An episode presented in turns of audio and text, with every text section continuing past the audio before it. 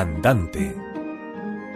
El Quijote de Miguel de Cervantes, según Trapiello. Temporada primera, capítulo octavo.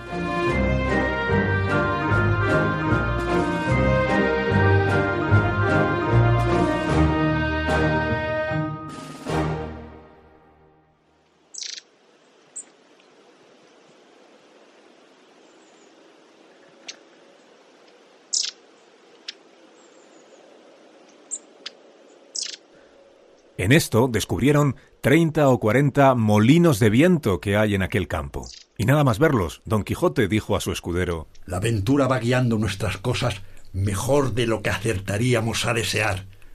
Mira allí, amigo Sancho Panza, donde se descubren treinta o pocos más desaforados gigantes, con los que pienso hacer batalla y quitarles a todos las vidas. Con sus despojos comenzaremos a hacernos ricos, que esta es una guerra justa y es un gran servicio a Dios, quitar tan mala simiente de la faz de la tierra. ¡Qué gigantes! Aquellos que ves allí, con los brazos largos, que algunos los suelen tener de casi dos leguas. Mire vuestra merced que aquellos que se ven allí no son gigantes, sino molinos de viento. Y lo que en ellos parecen brazos son las aspas que, volteadas por el viento, hacen andar la piedra del molino. Bien se ve que no estás cursado en esto de las aventuras. Ellos son gigantes, y si tienes miedo, quítate de ahí y empieza a rezar mientras yo entro con ellos en fiera y desigual batalla.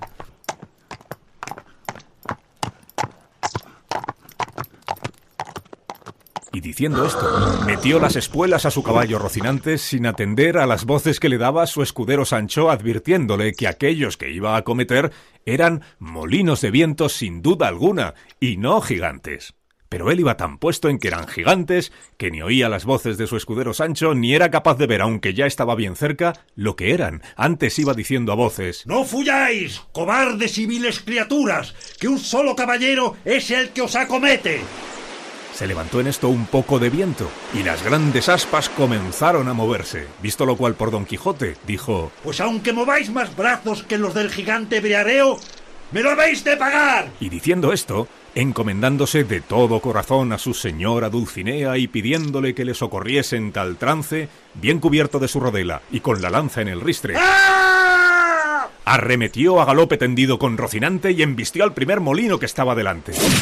Y al darle una lanzada en el aspa, la revolvió el viento con tanta furia que hizo pedazos la lanza llevándose tras sí al caballo y al caballero que fue rodando muy maltrecho por el campo.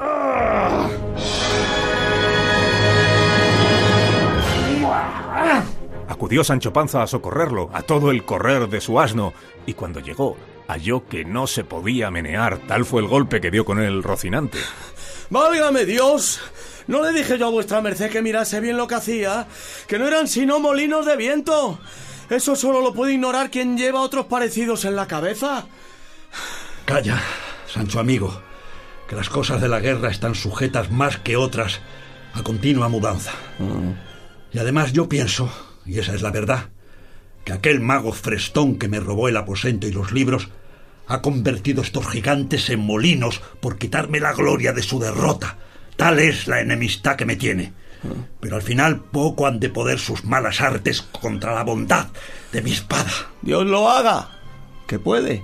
Y ayudándolo a levantar, tornó a subir sobre Rocinante que estaba medio descoyuntado. Y hablando de aquella aventura, siguieron el camino de Puerto Lápice, porque decía Don Quijote que no era posible que dejaran de encontrar allí muchas y diversas aventuras, por ser lugar muy transitado. Pero iba muy pesaroso por haberse quedado sin lanza, y así se lo dijo a su escudero. Yo me acuerdo haber leído que un caballero español llamado Diego Pérez de Vargas, a quien se le rompió la espada en una batalla, desgajó de una encina una pesada rama, y con ella hizo tales cosas aquel día y machacó tantos moros que le quedó por sobrenombre Machuca.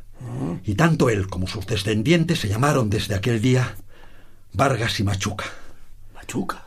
Te digo esto porque de la primera encina o roble que se me presente, pienso desgajar otra rama, tal y tan buena como me imagino era aquella, y pienso hacer con ella tales hazañas que tú te tendrás por muy afortunado de haber merecido venir a verlas y ser testigo de cosas que apenas podrían ser creídas. Que sea lo que Dios quiera.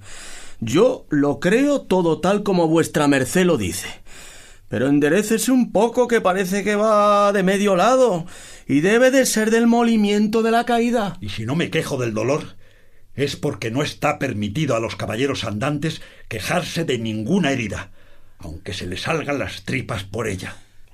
Si eso es así, yo no tengo que replicar. Pero Dios sabe cuánto me gustaría que vuestra merced se quejara cuando le doliera alguna cosa. De mí sé decir que he de quejarme del más pequeño dolor que tenga. Si eso de no quejarse no se aplica también a los escuderos de los caballeros andantes. No dejó de reírse don Quijote de la simplicidad de su escudero. Y así le manifestó que podía muy bien quejarse como y cuando quisiese, sin ganas o con ellas, que hasta el momento no había leído cosa en contrario en la orden de caballería. Le dijo Sancho que advirtiese que era hora de comer. Le respondió su amo que de momento no le hacía falta, que comiese él cuando se le antojase, con esta licencia se acomodó Sancho lo mejor que pudo sobre su jumento y sacando de las alforjas lo que había puesto en ellas, iba caminando y comiendo detrás de su amo muy a sus anchas, y de cuando en cuando empinaba la bota con tanto gusto que le hubiese envidiado el más regalado bodegonero de Málaga. Y mientras él iba de aquella manera menudeando tragos, no se acordaba de ninguna promesa que le hubiese hecho su amo, ni le parecía ningún trabajo, sino mucho descanso, andar buscando aventuras por peligrosas que fuesen. Al final pasaron aquella noche entre unos árboles, y de uno de ellos desgajó don Quijote una rama seca que casi le podía servir de lanza, y puso en ella el hierro que quitó de la que se le había quebrado. Toda aquella noche no durmió don Quijote, pensando en su señora Dulcinea, por acomodarse a lo que había leído en sus libros, cuando los caballeros pasaban sin dormir muchas noches en los bosques y despoblados, entretenidos con los recuerdos de sus señoras. No la pasó así Sancho Panza, que como tenía el estómago lleno y no de agua de achicoria, la durmió toda de un tirón, y de no haberle llamado su amo, no habrían bastado para despertarlo los rayos del sol que le daban en el rostro, ni el canto de las aves que muchas y muy regocijadamente saludaban la venida del nuevo día. Al levantarse, le dio un tiento a la bota, y la halló algo más flaca que la noche antes, y su falta le afligió el corazón por parecerle que no llevaban camino de remediarla demasiado pronto. No quiso desayunarse don Quijote porque, como está dicho, dio en sustentarse de sabrosos recuerdos. Tornaron a su comenzado camino de Puerto Lápice y a eso de las tres de la tarde lo descubrieron. Al verlo, dijo don Quijote Aquí podemos, hermano Sancho Panza, meter las manos hasta los codos en esto que llaman aventuras. Mm. Pero advierte que aunque me veas en los mayores peligros del mundo, no debes poner mano a tu espada para defenderme a menos que veas que los que me ofenden son canalla y gente baja. En tal caso, bien puedes ayudarme. Pero si fueren caballeros, en ninguna manera te es lícito ni concedido por las leyes de caballería que me ayudes hasta que seas armado caballero. Desde luego, señor, que vuestra merced será muy bien obedecido en esto. Y además yo lo que soy de verdad es pacífico y enemigo de meterme en ruidos ni pendencias. Bien es cierto que en lo que toca defender mi persona no tendré mucha cuenta esas leyes, pues las divinas y humanas permiten que cada uno se defienda de quien quiera agraviarlo. No digo yo menos, pero en esto de ayudarme contra caballeros, has de tener a raya tus naturales ímpetus. Digo que así lo haré, y que guardaré ese precepto también como el día del domingo.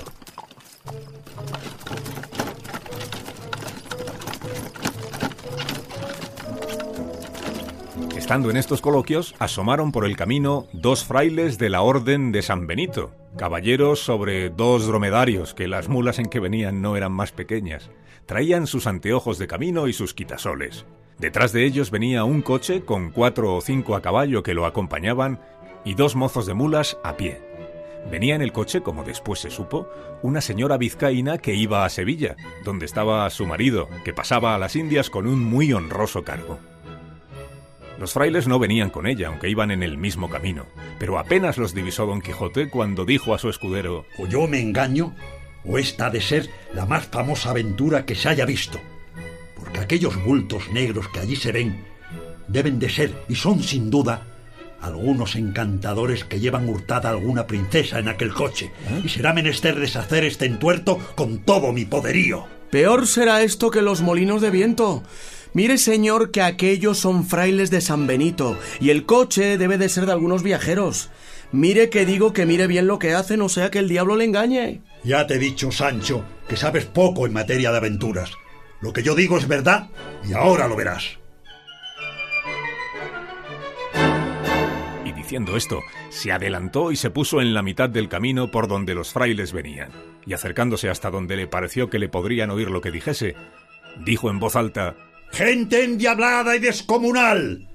Dejad inmediatamente a las altas princesas que lleváis a la fuerza en ese coche. Si no, preparaos para recibir presta muerte por justo castigo a vuestras malas obras. Tiraron los frailes de las riendas y quedaron admirados, tanto de la figura de Don Quijote como de sus palabras. Señor caballero, nosotros no somos endiablados ni descomunales sino dos religiosos de San Benito que hacemos nuestro camino y no sabemos si en ese coche vienen o no ningunas princesas forzadas.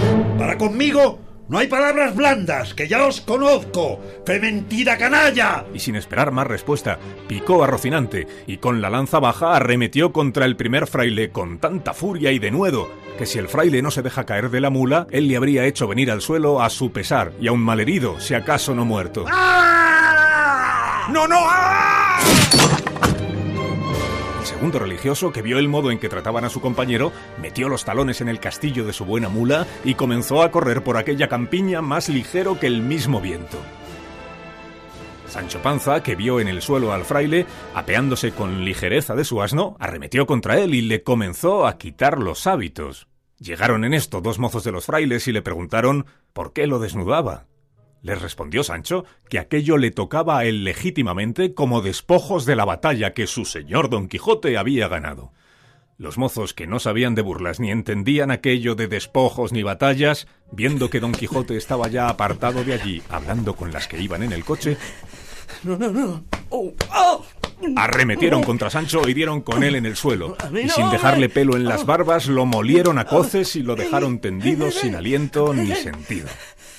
Y sin detenerse un momento, volvió a montar el fraile, todo temeroso y acobardado y sin color en el rostro. Y cuando se vio a caballo, picó tras su compañero, que le estaba aguardando a un buen trecho de allí, esperando a ver en qué paraba aquel sobresalto. Y sin querer aguardar el final de todo aquel comenzado suceso, siguieron su camino haciéndose más cruces que si llevaran al diablo a las espaldas. Don Quijote estaba, como se ha dicho, hablando con la señora del coche. La vuestra fermosura, señora mía, puede hacer de su persona lo que más le viniere en gana, porque ya la soberbia de vuestros robadores yace por el suelo, derribada por este mi fuerte brazo. Y para que no penéis por saber el nombre de vuestro libertador, sabed que yo me llamo Don Quijote de la Mancha. Caballero andante y aventurero y cautivo de la sin par y hermosa Doña Dulcinea del Toboso y en pago del beneficio que de mí habéis recibido, no quiero otra cosa, sino que volváis al Toboso y que os presentéis de mi parte ante esta señora y le digáis lo que por vuestra libertad he fecho. Todo esto que don Quijote decía lo escuchaba un escudero de los que acompañaban al coche, un vizcaíno, quien al ver que no quería seguir adelante al coche, sino que decía que tenía que dar inmediatamente la vuelta al Toboso, se fue para don Quijote y asiéndolo de la lanza le dijo en mala lengua castellana y peor vizcaína de esta manera. Anda, caballero, que mal andes. Por el dios que crióme, que si no dejas coche, tan te mato como tú estás ahí, y yo soy vizcaíno. Le entendió muy bien don Quijote y con mucho sosiego le respondió Si fueras caballero, cosa que no lo eres, ya yo hubiera castigado tu sandez y atrevimiento, inicoa criatura. a lo cual replicó el vizcaíno ¿Yo no, caballero? Juro a Dios, tan mientes como cristiano. Si lanza arrojas y espada sacas, el agua verás que pronto al gato llevas. Vizcaíno por tierra, hidalgo por mar, hidalgo por el diablo, y mientes que miras y otra dices cosa. Ahora lo veredes, dijo Agrajes. y arrojando la lanza al suelo, sacó su espada, embrazó su rodela y arremetió al vizcaíno con determinación de quitarle la vida. El vizcaíno, que así lo vio venir, aunque hubiera querido apearse de la mula, que por ser de las malas de alquiler no se fiaba de ella, no pudo hacer otra cosa que sacar su espada, pero tuvo la suerte de hallarse junto al coche, de donde pudo tomar un cojín que le sirvió de escudo, y luego se fueron el uno para el otro como si fueran dos mortales enemigos. La demás gente quería ponerlos en paz, pero no pudieron, porque decía el vizcaíno con sus mal trabadas palabras que si no le dejaban acabar su batalla, él mismo había de matar a su ama y a toda la gente que se lo estorbase.